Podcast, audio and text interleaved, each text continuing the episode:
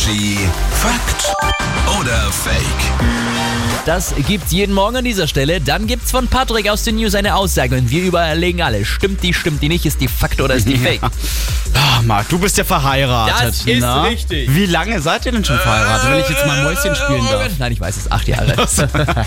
Oha, oha, die meisten Ehen werden in Franken im Schnitt nach sieben Jahren wieder geschieden. Na, aber sicher, das, das heißt doch schon immer das verflixte siebte Jahr. Das ist Gesetz und wir waren sehr froh, dass wir das ohne Probleme gemeistert haben.